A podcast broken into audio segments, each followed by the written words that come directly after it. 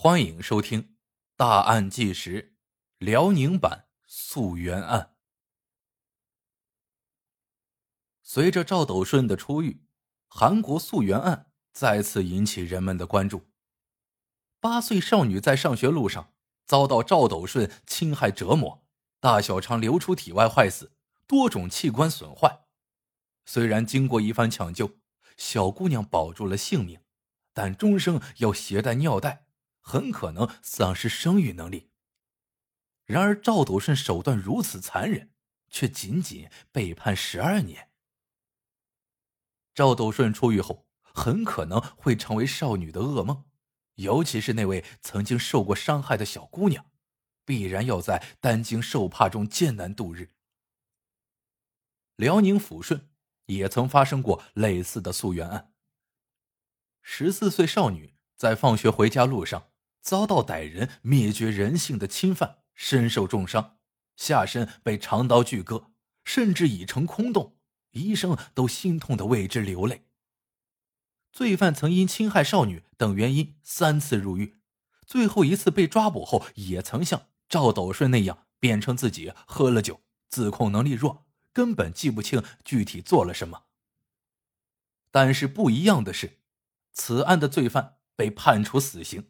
而赵斗顺仅仅被判十二年，结果真的是天差地别。这起辽宁版溯源案到底是如何发生的？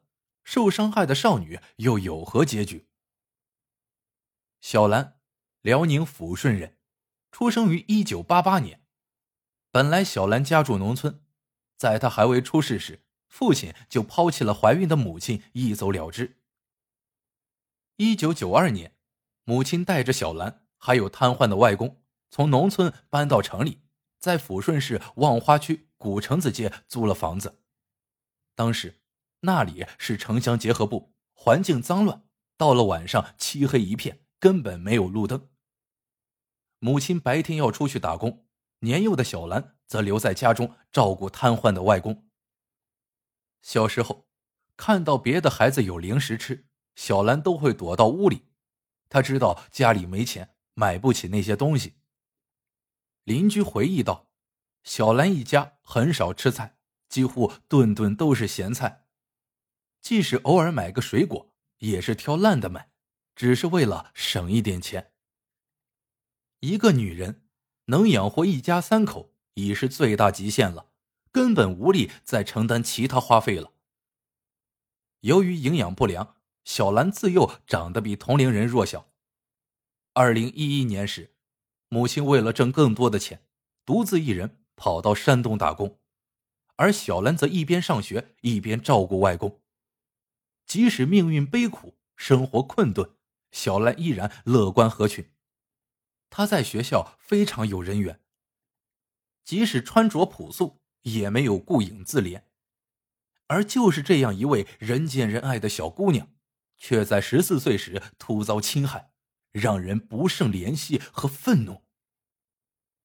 二零零二年三月十二日下午放学后，小兰先到同学家一起写了作业，然后在七点左右赶回家给外公做饭。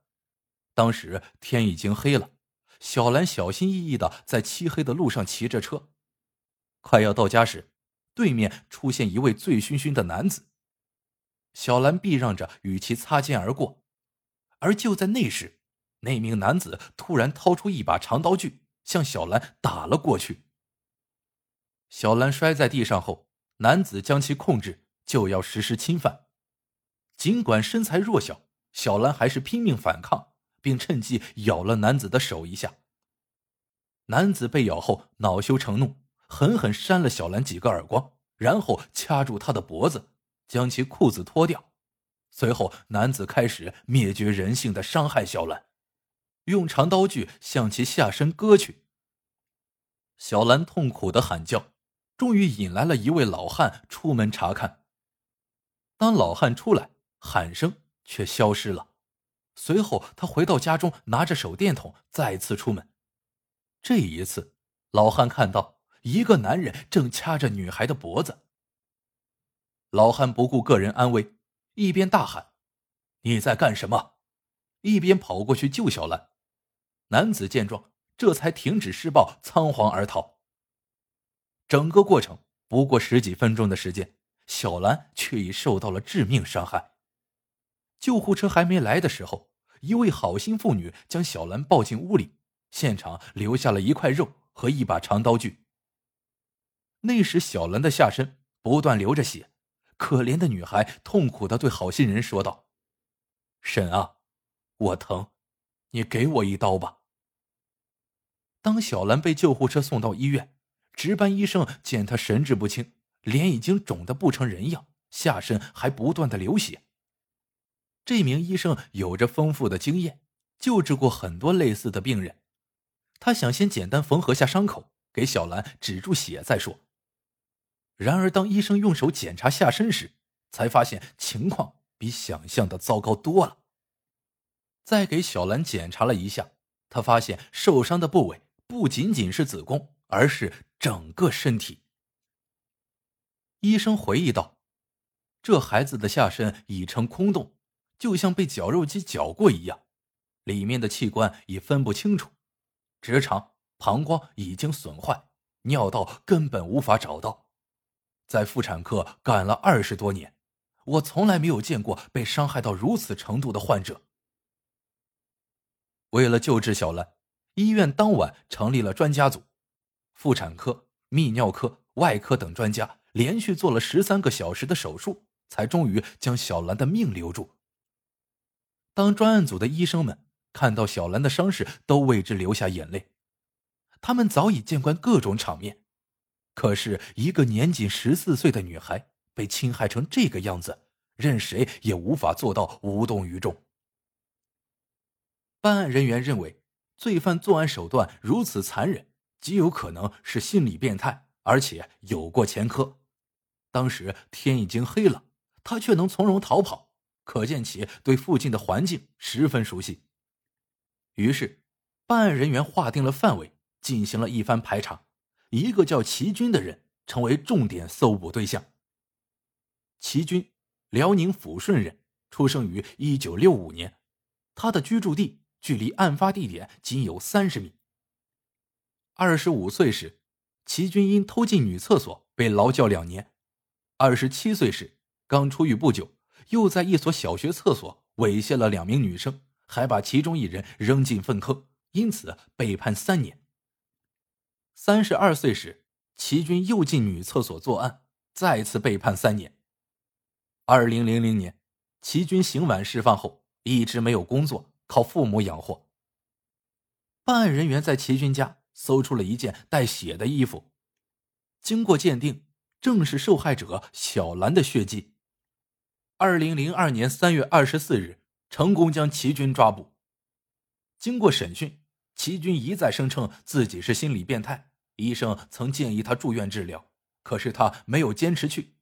案发当天，他喝了酒，神志不太清楚，记不清发生了什么事情。可是，在铁证面前。齐军自然无法狡辩，只能一再辩称自己是变态。况且喝了酒后脑子不清醒。小兰受伤害一事在抚顺乃至全国引起了极大的轰动。审判之时，本来法庭内只有五百多个旁听席位，却一下子涌进了一千多人。法庭之外还有着更多的人在等待着判决结果。审判长认为。心理变态不属于精神病，醉酒的人也应负刑事责任。齐军以极其恶劣的手段致使受害者严重残疾，判处其死刑。当死刑判决下达后，法庭内本来要求肃静，旁边的群众却自发的鼓起了掌，掌声持续了数分钟。法庭外的群众也随之鼓掌，就连路边的司机们都纷纷鸣笛。在所有人看来，只有死刑才能使正义得到伸张。小兰受到伤害后，收到了各界人士的捐款一百多万，已足够支付医药费。最终，小兰在北京得到了很好的治疗，极有可能保住生育能力。像齐军这样的心理扭曲、屡次作案被捕却毫不悔改的人还有很多，韩国的赵斗顺就是其一。此次案件的罪犯曾两次被教养，还被判刑过，但如今又发生了这样的事，说明罪犯齐军根本不知悔改。公民最重要的义务就是遵纪守法，法律是约束自我的，而不是用来反复挑战的。齐军的行为有悖人伦，残害了一个无辜少女的健康，甚至对这个女孩以后的生活产生了不可逆的恶劣影响。死刑对于齐军这样的人来说，是他能够得到的最好结局。